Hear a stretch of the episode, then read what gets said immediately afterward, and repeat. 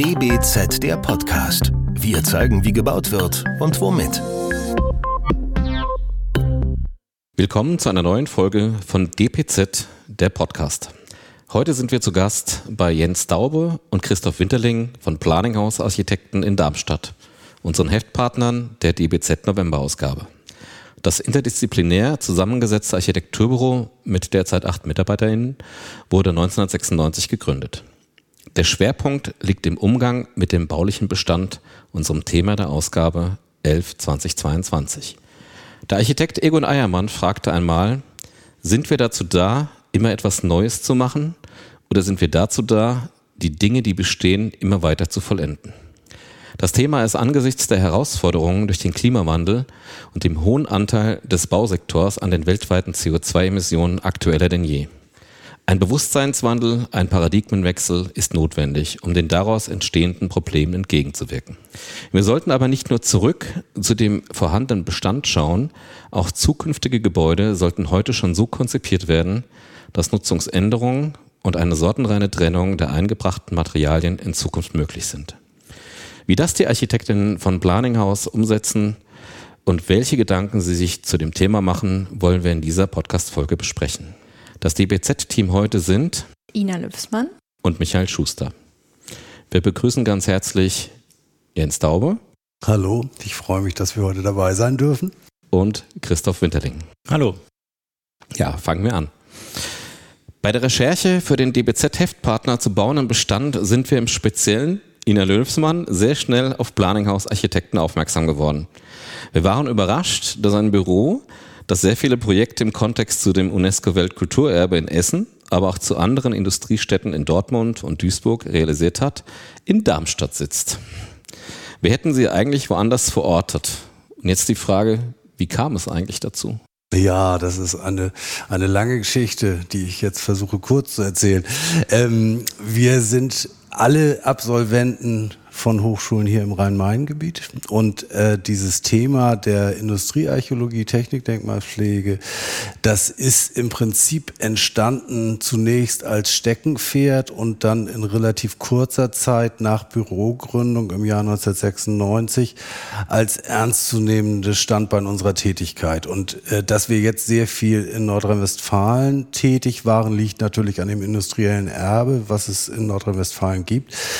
So schlecht sitzen wir hier aber nicht, weil unsere Wege durchaus auch mal ins Saarland oder in den Wilden Osten führen. Insofern äh, haben wir immer mal darüber nachgedacht, ob es sinnvoll sein könnte, vielleicht äh, eine Zweigstelle äh, im Ruhrgebiet zu eröffnen, aber irgendwie kam es dazu nie.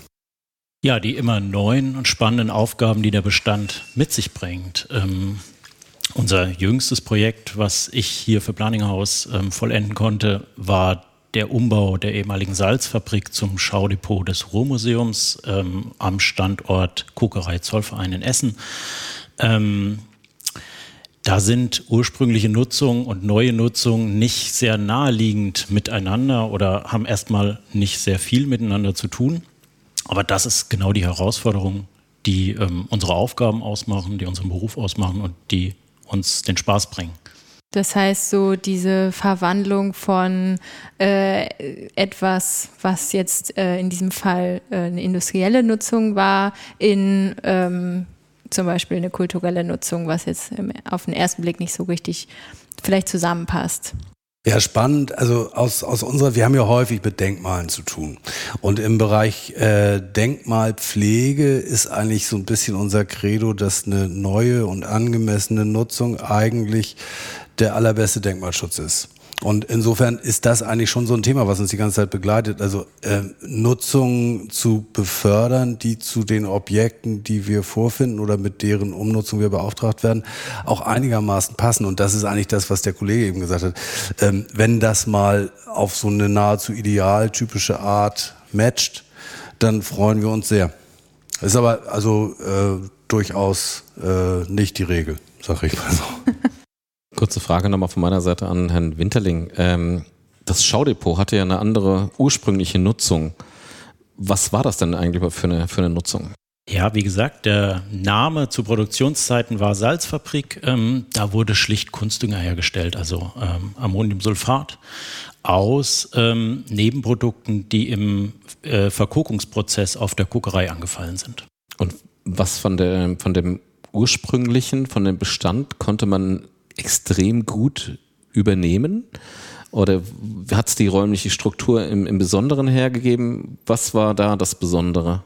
Ja, Herr Daube sagte gerade, wenn es mal so gut matcht, und das war an der Stelle äh, tatsächlich ein ganz zentraler Punkt. Was hier gematcht hat, war einfach die bauliche Struktur, ähm, die als Fabrikationsgebäude ähm, beherbergte die Salzfabrik früher große mehrstöckige Industrie- und Fertigungsanlagen für diesen chemischen Prozess der Kunstdüngerherstellung auf insgesamt vier ähm, offenen Ebenen, die wiederum untereinander mit sehr großen Lufträumen verbunden sind. Ähm, das war nahezu idealtypisch ähm, für die Nachnutzung als Depot.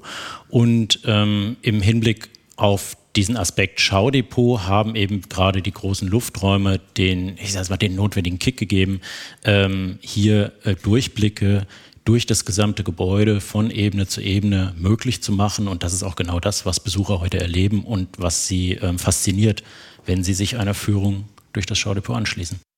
Ich hätte noch mal eine Frage und zwar, Immobilien sind überwiegend eine langfristige Investition und sollten nach Möglichkeit halt auch einen möglichst langen Lebenszyklus haben. Aber wie bekommen wir es als Gesellschaft eigentlich gemeinsam hin, in Generationen und nicht wie man manchmal so den Eindruck, Eindruck hat, in kurzfristigen Projekten zu denken. Und in dem Kontext dann, wie kann man dem Bestand eine noch höhere Priorität letztendlich gegenüber dem Neubau einräumen? Was denken Sie? Ja, also das, das, also die, die, die Frage ist verstanden und, und wir halten die auch für total relevant. Tatsächlich ist es so, ähm, dass eigentlich seit dem Beginn unserer Bürotätigkeit die Welt sich da also bestimmt zehnmal gedreht hat und inzwischen dieses, dieses Verständnis und dieses Gefühl, äh, wir suchen nach einer passenden Nutzung, das ist eigentlich das, was ich ebenso schon angerissen habe, ähm, das ist sehr viel ausgeprägt. Und das ist also, eben war es das Thema Denkmalschutz, jetzt ist es vielleicht das Thema Nachhaltigkeit. Letztendlich die Objekte, mit denen wir uns beschäftigen, sind ja häufig gar nicht für so eine lange Lebensdauer geplant gewesen. Das sind so Dinger gewesen, die hat man irgendwie vielleicht auch nach 30 Jahren wieder abgerissen, weil die Nutzung eine andere war. Also siehe jetzt Schaudepot, ne? Also zehn Jahre Kunstdünger und dann wusste man auch nicht so genau und dann war es halt ein, ein, Lagergebäude. Aber das ist ja das Interessante, dass man eigentlich jetzt Objekte vorfindet, ähm, die für eine ganz andere Nutzung gemacht waren, wo wir jetzt erstmal sagen würden, oh, das ist aber blöd. Und vor 20 Jahren hätte man die vermutlich relativ äh, ohne mit der Wimper zu zucken abgeschoben.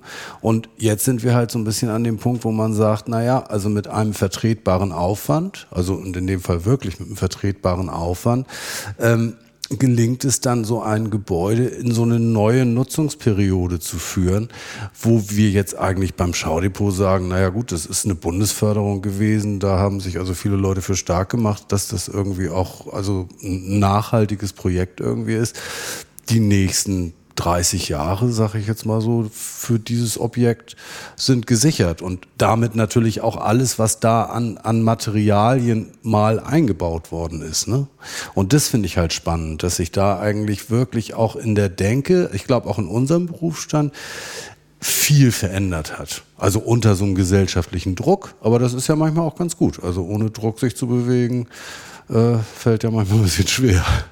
Ja, das ist ja wahrscheinlich auch irgendwie dann der erste Schritt, so dass es erstmal irgendwie angekommen ist in der allgemeinen ähm, ja, Denke, wie Sie sagen. Haben Sie eine Idee, wie man das Thema oder diese ähm, den Bestand noch mehr so ähm, massenhaft nutzen kann, sage ich jetzt mal. Also nicht, dass man, es sind ja oft irgendwie Einzelprojekte und wenn es jetzt aber darum geht, die Bundesregierung will so und so viele tausend Wohnungen ähm, im Jahr äh, realisieren oder in Berlin oder wie kann man, wie kann man so, ein, so, ein, äh, so, ein, so eine große Bauaufgabe vielleicht auch im Bestand umsetzen?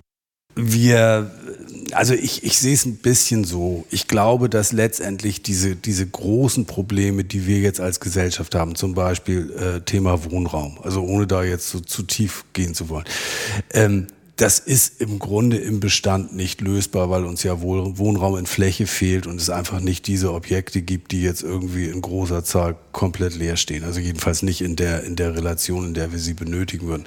Insofern würde ich, und das ist jetzt ja auch nicht keine spektakuläre Erkenntnis, schon davon ausgehen, dass es in diesem Neubaubereich einfach darum gehen wird, die Bauprozesse irgendwie ökologischer zu gestalten, nachhaltiger zu gestalten und da einfach über, über andere Möglichkeiten nachzudenken. Also Holzbau ist jetzt was, was äh, mein geschätzter Partner sehr intensiv an der Hochschule äh, lehrt und betreibt. Da sind die Möglichkeiten ja noch gar nicht in Gänze äh, erkannt und, und, und ähm, auch ja teilweise genehmigungsrechtlich noch gar nicht äh, so umrissen.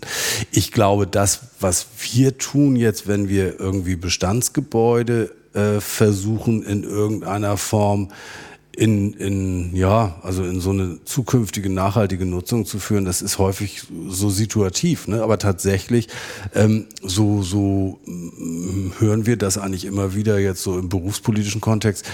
60 Prozent aller Bauaufgaben, die wir als Architekten haben, bewegen sich im weitesten Sinne im Bestand. Und das bildet sich halt meiner Meinung nach nicht vernünftig ab, weder in der Lehre noch in der Wahrnehmung, in der öffentlichen Wahrnehmung, äh, bis hin zu, was interessiert uns denn, wenn wir Architekturzeitschriften anschauen. Ne? Also da glaube ich, dass es durchaus möglich wäre, ein tieferes Verständnis für die Art oder, oder die Natur dieser Bauaufgaben, also schon in der Lehre mehr zu verankern. Das Situative ist gerade angesprochen worden. Ich denke, das ist ein ganz zentraler Punkt, um nochmal auf Ihre Frage zurückzukommen. Also man, äh, wir, ich habe auch Schwierigkeiten, mir vorzustellen, wie man das Ganze General, generalstabsmäßig ähm, über eine Gesellschaft von 80 Millionen Menschen ähm, planen kann. Aber das Situative spielt eben in den Projekten, die wir machen und, und so, nur so kennen wir das eigentlich auch immer eine große Rolle. Wir, ähm, und ich glaube, an der Stelle kann eben, kann man auch im Kleinen sehr viel Gutes tun, beziehungsweise kann im Kleinen sehr viel Gutes entstehen. Ähm, die Masse macht es am Ende. Also wir ähm, haben gerade in einem, äh, in einem unserer aktuellen Projekte ähm, nutzen wir ein ehemaliges kirchliches Jugendhaus, um zu einer Beratungs- und Betreuungsstelle für Menschen mit Demenz. Ein absolut ähm, aktuelles Thema, ein gesellschaftsrelevantes Thema. Und hier passen Angebot, da gibt es Flächen, die in diesem Fall von der Kirche nicht mehr betrieben werden können, ähm, zu den Nachfragen, nämlich die Nachfrage ähm, im, im, Rahmen einer gesellschaftsrelevanten ähm, äh, Nutzung ähm, zusammen. Die, die Schwierigkeit ist, oder die Herausforderung ist, ähm, dass hier, hier die beiden Akteure miteinander A zusammenzubringen, B zu, am Tisch zu halten und über einen relativ langen Prozess hinweg ähm, ein nicht immer ganz einfaches ähm, Projekt ähm, zu entwickeln, weiter zu betreiben und zu einem Erfolg zu führen. Darf ich dazu ja, einen Halbsatz ergänzen? Gerne. Wir hatten eben schon äh, im Flurgespräch darüber kurz gesprochen. Wir finden halt das Projekt, das ist mini. Ne? Das ist echt klein. Ähm, aber alle, und ich glaube, das ist, das ist so ein Ding, alle, alle sind irgendwie berührt von der Relevanz, die das hat. Das ist im Bestand, das ist äh, sozusagen hier in unserem Kiez, das ist mit einem Thema, äh, was irgendwie viele Leute über kurz oder lang angeht. Da geht's um die weitere Nutzung von kirchlichen Immobilien. Also da ist so ganz viel dran, wo irgendwie alle sagen, ja, das ist so, das hat, das hat eine Bedeutung irgendwie. Ne? Und das finde ich total schön, weil das eigentlich genau sowas ist, wo man sagt, naja, das ist vielleicht jetzt für äh, die Stadt Darmstadt oder die Gesellschaft oder was, hat das, hat das nicht so eine mega Bedeutung. Also für die Stadt Darmstadt vielleicht schon. Aber es ist halt ein kleiner Beitrag, wo ich glaube, dass wenn das am Ende klappt, wir echt ganz stolz drauf sind, wenn wir das hinkriegen. Und ich bin da ganz optimistisch. Das heißt, um jetzt ähm, vielleicht irgendwie eine eine Umbaukultur äh, etablieren zu können ähm, und vielleicht auch unter den Architekten dieses Thema ein bisschen mehr ähm, ja, äh, äh, ähm, ja, mehr, auch mehr zu etablieren ähm, und so, dass Architekten vielleicht auch mehr Freude an diesem Thema haben, äh, äh, sehen Sie äh, als wichtigsten Punkt die Sichtbarkeit vor allem von solchen Projekten oder ähm, gäbe es da irgendwie vielleicht noch andere ähm, Hebel? Also ich glaube, dass es am Ende irgendwie so ein Respektthema ist, weil wir, das Schaudepot halte ich dafür ein ganz gutes Beispiel, dass wir da irgendwie auf eine relativ uneitle Art rangegangen sind. Uns hat irgendwie der Inhalt interessiert, uns hat interessiert, ob das irgendwie zusammenzuführen ist.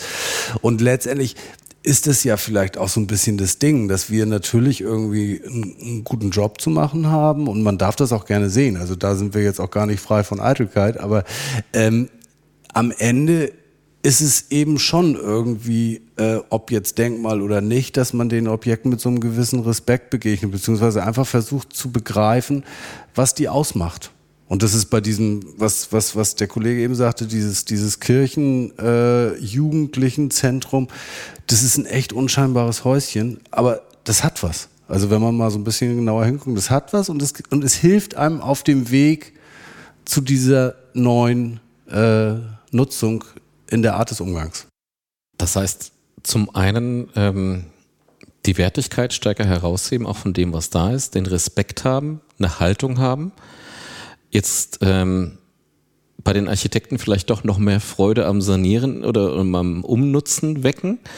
Jetzt machen wir mal einen, krasses, einen krassen Schwenk. Ähm, oder müssen wir, wie wir das ganz gerne in Deutschland machen, alles regulieren, indem wir sagen, es darf nur noch ein Bestandsgebäude für ein, oder es, ja, bevor ein Bestandsgebäude abgerissen wird für eine äh, andere Nachnutzung, wie auch immer, muss begründet werden, wieso das abgerissen werden sollte.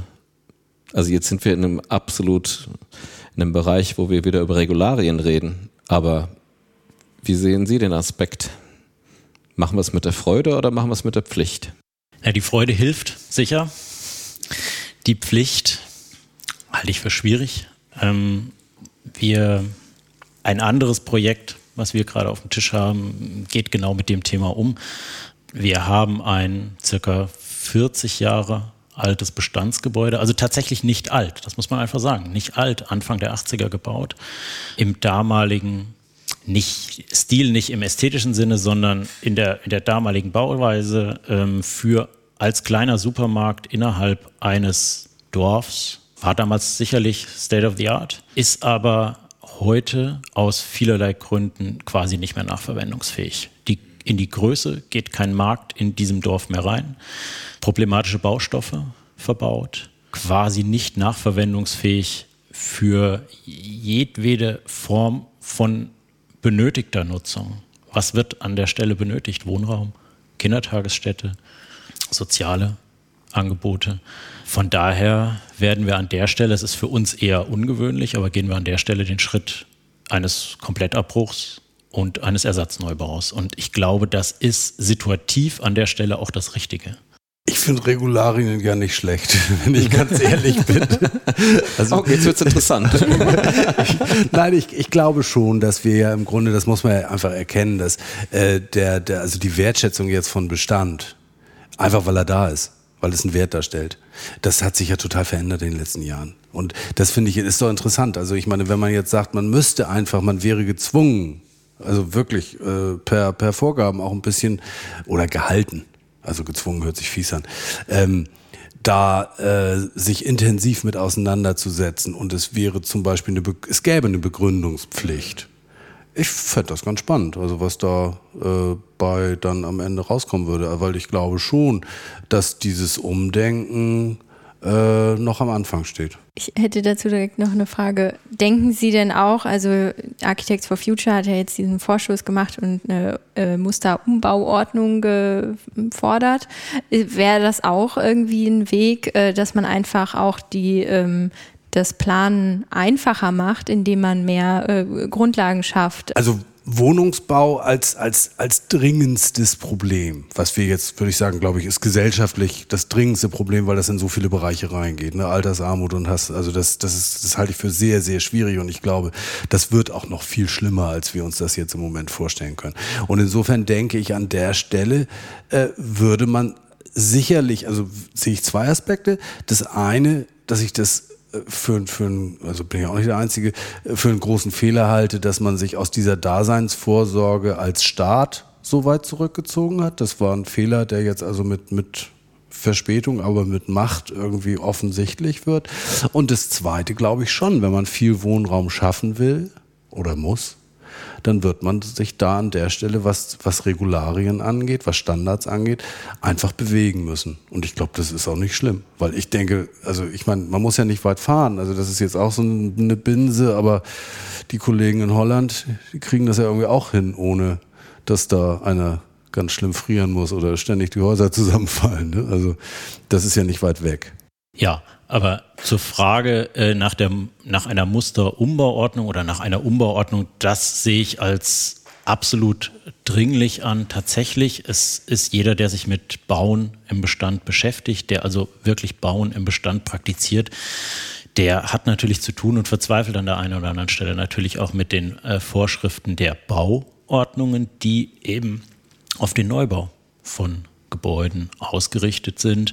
Und jeder, der das macht, weiß, ähm, wie viele Abweichungen oder wie viele, ähm, ja, wie, mit wie vielen nicht erfüllbaren ähm, Auflagen man zu kämpfen hat, die ähm, zwar sicher isoliert betrachtet ihre Berechtigung haben im Neubau, die aber nicht immer in jeder Art von Bestandsgebäude oder in jedem Art von äh, in jeder Art von Umbauprojekt ähm, die gleiche Relevanz äh, entwickeln.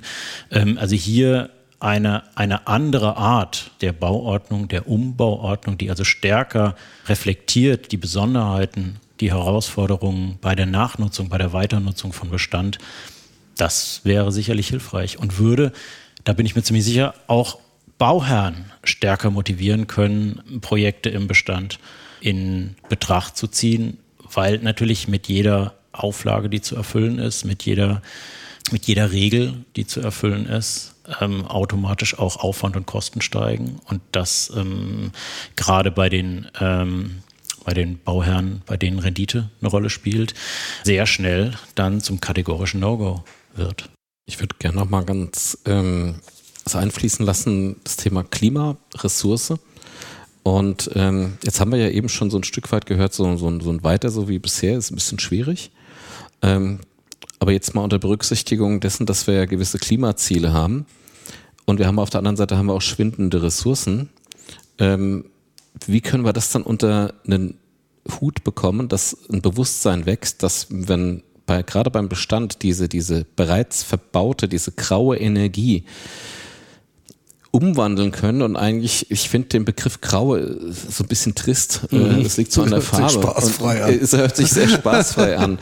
ähm, wie, wie schaffen wir es denn, dass aus, aus grauer Energie goldene Energie wird? Was, was, was müssen wir denn alle miteinander dafür tun, um äh, es sexy quasi zu machen, dass man sagt, okay, und äh, einen Umbau ist zehnmal, macht zehnmal mehr Spaß. Ich sprach noch ganz am Anfang von, ist, dass Ihnen die, diese Bauaufgaben Spaß machen.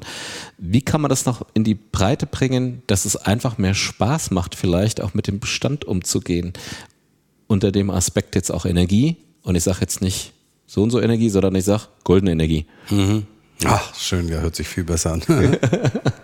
nee, also ich, ich glaube, das trifft schon genau den Punkt. Also ich meine, wir sind ja jetzt keine Philosophen, sondern Architekten. Insofern ähm, mit so, so ganz, ganz äh, tollen Empfehlungen tue ich mich persönlich so ein bisschen schwer.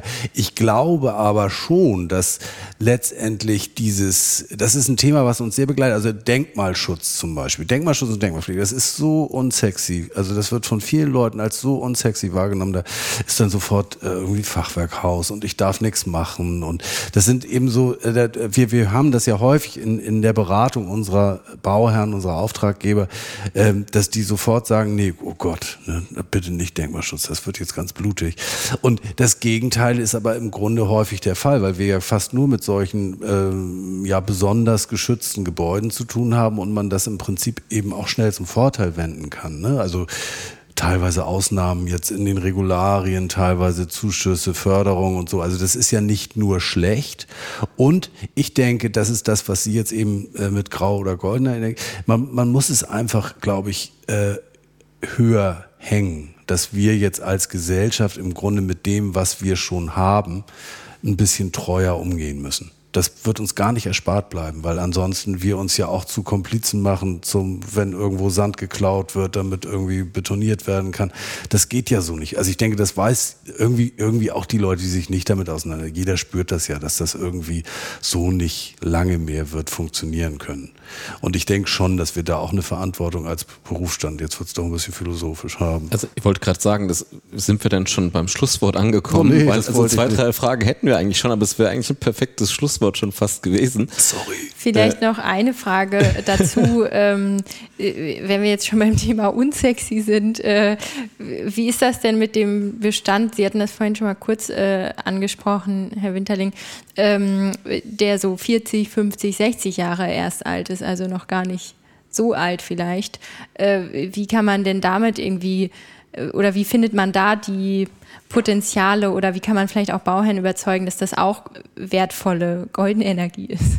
Ja, der große Vorteil, den viele Gebäude aus dieser Ära haben, ist erstmal, dass sie eine, eine gesunde Bausubstanz mitbringen ähm, und von daher das Potenzial haben, noch 50, 60, 80 oder 100 Jahre äh, weiter existieren zu können. Also die sind ja von ihrem Lebenszyklus noch, noch lange nicht am Ende. Ähm, vielleicht im Ausbau, ganz sicher in der Haustechnik. Ähm, sie haben Defizite im Wärmeschutz, im Schallschutz. Ähm, sie bringen häufig, eben schon mal angesprochen, problematische Baustoffe mit. Also das ist alles nicht von der Hand zu weisen. Aber die bringen vor allem erstmal noch ganz viel Kapazität mit und im Vergleich zu Gebäuden, die entweder unter etwas prekären Verhältnissen entstanden sind oder einfach schon ein gewisses Alter haben. Wir, wir alle finden ganz toll, ähm, wir sind auch selbst in so einem Objekt jetzt diese typischen Gründerzeithäuser, die sind aber 120 Jahre alt, ähm, sind heute immer noch toll nachverwendungsfähig, haben häufig ein bisschen das Problem der Bausubstanz. Aber bei Objekten, die jetzt eben 30, 40, 50 Jahre alt sind, haben wir das Problem, haben wir vielleicht viele andere Probleme, aber das Problem eher nicht. Und das sehe ich als nicht, nicht ausgeschöpftes und gehoben, äh, nicht gehobenes Potenzial, ganz in der Tat. Was mir noch einfällt, wenn ich jetzt, einfällt, wenn ich jetzt so denke, so ähm, Neubau versus Bestandsbau. Oftmals versucht man ja verzweifelt bei, einem, bei einer Neubaumaßnahme irgendwie was, was äh, so Identitätsstiftendes zu generieren. Und das finde ich eigentlich sehr schade. Ähm, ich frage jetzt an Sie, wie Sie das finden. Beim Bestand, der ist ja oftmals schon ähm, in seinem Kiez. Wir sprachen vorhin vom Kiez. Der, der ist ja eine, eine gewisse Größe in dem Kiez. Und man muss ja eigentlich da nicht was stiften, was ja eigentlich schon da ist. Und ähm, kann das nicht auch was sein, dass man damit auch ein bisschen mehr noch argumentiert und sagt, das ist alles, was wir uns wünschen von gewissen Bauaufgaben. Das ist schon da. Die Identität ist da, das Gesicht ist da. Wenn, ich weiß nicht, wie es Ihnen geht, wenn Sie hier durch ein Neubauviertel fahren. Es wird in Darmstadt nicht anders sein als anderswo und Sie fahren durch ein Neubauviertel. Da suche ich schon manchmal nach der Identität. Ja. Nee, sehe ich genauso. Also ich würde so ein bisschen vielleicht anschließen an das, was, was der Kollege eben gesagt hat. Also wir sitzen hier jetzt im Darmstädter Johannesviertel. Das ist so ein klassisches Gründerzeitviertel. Das ist im Grunde Katalogware. Ne? Das sieht alles ein bisschen unterschiedlich aus, aber im Grunde ist das Katalogware. Das hat man in kürzester Zeit hier hingemetert, weil es einfach den Bedarf gab. Und ähm, ich sehe das ganz genauso, wie du das eben gesagt hast. Ich meine, das ist doch toll. Also das sind 120 Jahre alte Bude und das war früher Wohnen und jetzt können wir hier also ganz hervorragend Büro spielen, fühlen uns super wohl und äh, das passt zu unseren Bedürfnissen perfekt. Und letztendlich, das ist ja das, was auch irgendwie alle dann ganz gut finden. Ne? Da sind sich ja dann die meisten Kollegen auch einig, dass die dann auch ganz gerne in so Gründerzeit äh, Grundrissen wohnen. Und das ist doch eigentlich ganz interessant, weil man an der Stelle ja vielleicht nur das Problem hat, dass man sich dann doch nicht so gut verwirklichen kann als, als Planer und Gestalter. Und also das halte ich schon für einen wesentlichen Punkt, dass man äh, einfach auch viele Projekte hat, wo man an der Stelle ein bisschen Luft rauslassen kann und das tut auch niemandem weh und hilft vielleicht sogar der Sache. Das ist so ein bisschen jetzt wieder dieses so, so Zugriffhaltung, Eitelkeiten. Aber ich, ich denke schon, ähm, dass man viele Sachen durch, durch einfaches Hingucken und so ein bisschen äh, überlegen, warum, warum klappt das heute noch so gut, sich auch erschließen kann. Das ist ja kein Hexenwerk eigentlich. Aber, also sorry, noch letzter Satz, ähm, diese, diese Bausubstanz 60er, 70er Jahre, das ist halt tatsächlich was, dafür muss man trommeln. Weil, weil, weil das ist eben noch nicht so im Bewusstsein äh, angekommen, dass das auch wertvoll, dass das auch denkbar. Aber woran liegt das? Naja gut, das ist ja, was ist Denkmalpflege? Denkmalpflege ist letztendlich ein vorauseilendes Kulturbewusstsein. Da gibt's halt Spezialisten, äh, die haben das gelernt, die entscheiden das für uns. Die sagen, das ist irgendwie im Prinzip jetzt ein Objekt, was einen kulturellen Wert darstellt. Ihr wisst es zwar noch nicht, aber so in 20, 30 Jahren ist es Common Sense.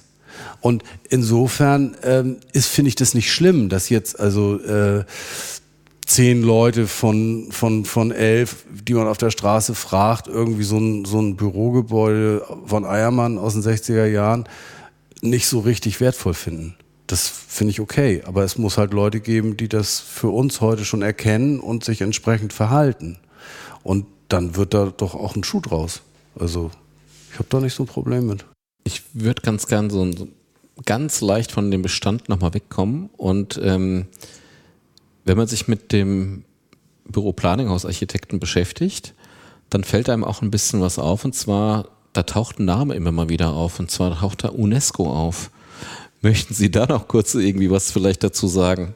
Sehr gerne. Das äh, ist für uns ja ein äh, weiteres Standbein, was wir vielleicht so seit, ich sag mal, zehn Jahren verfolgen. Und es ist letztendlich ja so ein bisschen äh, globaler Denkmalschutz. Also letztendlich repräsentieren ja die UNESCO-Welterbestätten in ihrer Gesamtheit sozusagen das kulturelle Erbe der Welt, was ja erstmal ein bisschen hochtrabend klingt, was aber eigentlich natürlich eine tolle Idee ist, weil das gehört dann nicht mehr mir oder, oder Deutschland oder wem auch immer, sondern letztendlich der Menschheit. Und das ist, also find, finden wir als Konzept total schön. Ähm, ist aber natürlich auch in der Zusammenschau äh, eine unglaublich spannende äh, Beschäftigung, so ein unglaublich spannendes Beschäftigungsfeld. Und letztendlich, da bin ich wahrscheinlich nicht der Einzige, wenn ich irgendwo in Urlaub fahre, gucke ich mal kurz, was ist denn in dem jeweiligen Land auf der Liste, das wird schon was sein, so, ne? Und, und fahre dann vielleicht vorbei, wenn ich in der Nähe bin. Und insofern, also ich meine, Architekten, wir sind ja breit ausgebildet, das finde ich persönlich eine tolle Sache, dass wir also, man sagt ja so nett, äh, zu allem fähig, zu nichts zu gebrauchen. Ähm, aber eben sich auch so ein Thema anzueignen als Büro, ähm, Umgang mit, mit UNESCO-Welterbestätten, also Zollverein als Beispiel, aber eben das, das durchaus in, in so einen etwas akademischeren Bereich Antragstellung für Welterbenominierung. Das ist letztendlich nicht so weit weg von diesen Bauen im Bestand. Das ist so eine ähnliche Denke. Also deswegen ähm, ist, es, ist es weniger fern, als es vielleicht äh, erstmal erscheinen mag. Wir sind jetzt schon fast am Ende angekommen. Schade. Aber, schade, ne? Es macht Schade, Spaß, ja. ne? Ja, es macht Spaß. Spaß. Aber an den Herrn Winterling hätte ich jetzt noch mal eine Frage. Jetzt können Sie die Werbetrommel rühren. Wieso muss ich jetzt mir unbedingt das Schaudepot angucken? Und auf was sollte ich ganz explizit achten, wenn ich da bin? Auf was Sie achten, das, ähm, das, das werden Sie sehen, wenn Sie da sind. Also da, ähm, also was wir sehen bei den Menschen, die das Schaudepot das erste Mal besuchen, ist einfach eine ganz große Faszination, ähm, ein Staunen ähm, in dem Moment, ähm, wo sie das von außen absolut unscheinbare Gebäude, das muss man ja so sagen, es ist ein, da haben wir auch gar nicht viel dran getan, das war auch nicht unser Ziel. Ähm, es ist ein Gebäude auf dem Standort Kokerei Zollverein, der fügt sich in eine, in die, in die damalige Gesamtgestaltung dieses Konzeptes, ähm, dieses Standorts ein. Ähm, das stand auch nie zur Debatte. Und ähm, hinter diesen etwas unscheinbaren Klinkerfassaden m, verstecken sich Schätze, verstecken sich gesammelte Schätze ähm, aus ähm, ja, der kulturellen Region des Ruhrgebiets, ähm, die sich mit den Menschen, mit dem Leben im Ruhrgebiet, ähm, mit der Kohle und alles, was damit zusammenhängt, äh, zu tun hat. Das ist ähm, gerade für Menschen, die nicht im Ruhrgebiet groß geworden sind oder die vielleicht keinen ähm, unmittelbaren Bezug ähm, zum Bergbau, zur Kohle haben, ähm, sowieso unglaublich faszinierend. Es ist, ähm, es ist was ganz Neues, es ist was ganz anderes, etwas, was wir jetzt hier, wir sitzen in Darmstadt, Rhein-Main-Gebiet, ähm, wir kennen das ja gar nicht. Also und, äh, Tagebau ist für uns nie ein Thema gewesen. Ähm, von daher da eine gewisse Grundfaszination sowieso vorhanden und ähm, da wird jeder und das ist eigentlich auch, glaube ich, die Besonderheit an der, ähm, an der Zusammenstellung der ähm, gezeigten Objekte. Ähm, das ist ein ganz breiter Querschnitt. Das ist ein ganz breiter Querschnitt durch alle Gesellschaftsschichten, durch alle Themenbereiche, ähm, durch alle Lebensbereiche. Da wird jeder was finden, was ihn fasziniert. Ähm, und ja, kann man eigentlich nur jedem raten, beim nächsten Mal durchs Ruhrgebiet auch mal in Essen halt zu machen. Die Zeche und Kokerei Zollverein sowieso immer einen Besuch wert. Ähm, und ähm, da eben das Schaudepot im Besonderen eines der neueren Highlights. Also ich kann nur sagen, und ich glaube, das spreche ich für uns beide, vielen Dank für das sehr, sehr angenehme Gespräch. Man kann es jetzt nicht hören, aber wir können es auf alle Fälle sagen. Wir wurden hier herzlichst aufgenommen. Uns hat sehr viel Spaß hier gemacht. Und ähm, insbesondere finde ich, ist schön, bei Ihnen im Büro gewesen zu sein, in einem Büro, was für eine, was eine absolute Haltung hat, was für eine Haltung steht. Und vielen Dank, dass wir hier sein durften. Ja, vielen Dank. Es war toll. Nee, also wir fanden das auch sehr nett und auch, auch, also wirklich auch für uns sehr interessant. Vielen Dank dafür. Absolut. Vielen Dank. Das war der DBZ-Podcast. Wir zeigen, wie gebaut wird und womit. Entwickelt wird der Podcast von der gesamten DBZ-Redaktion. Wenn ihr unsere Arbeit unterstützen möchtet, könnt ihr das am besten, indem ihr unser Magazin abonniert und unserem Podcast 5 Sterne verleiht. Der DBZ-Podcast wird von unserem Tonmeister Lynn Meisenberg abgemischt. Mehr Informationen gibt es auf dbz.de.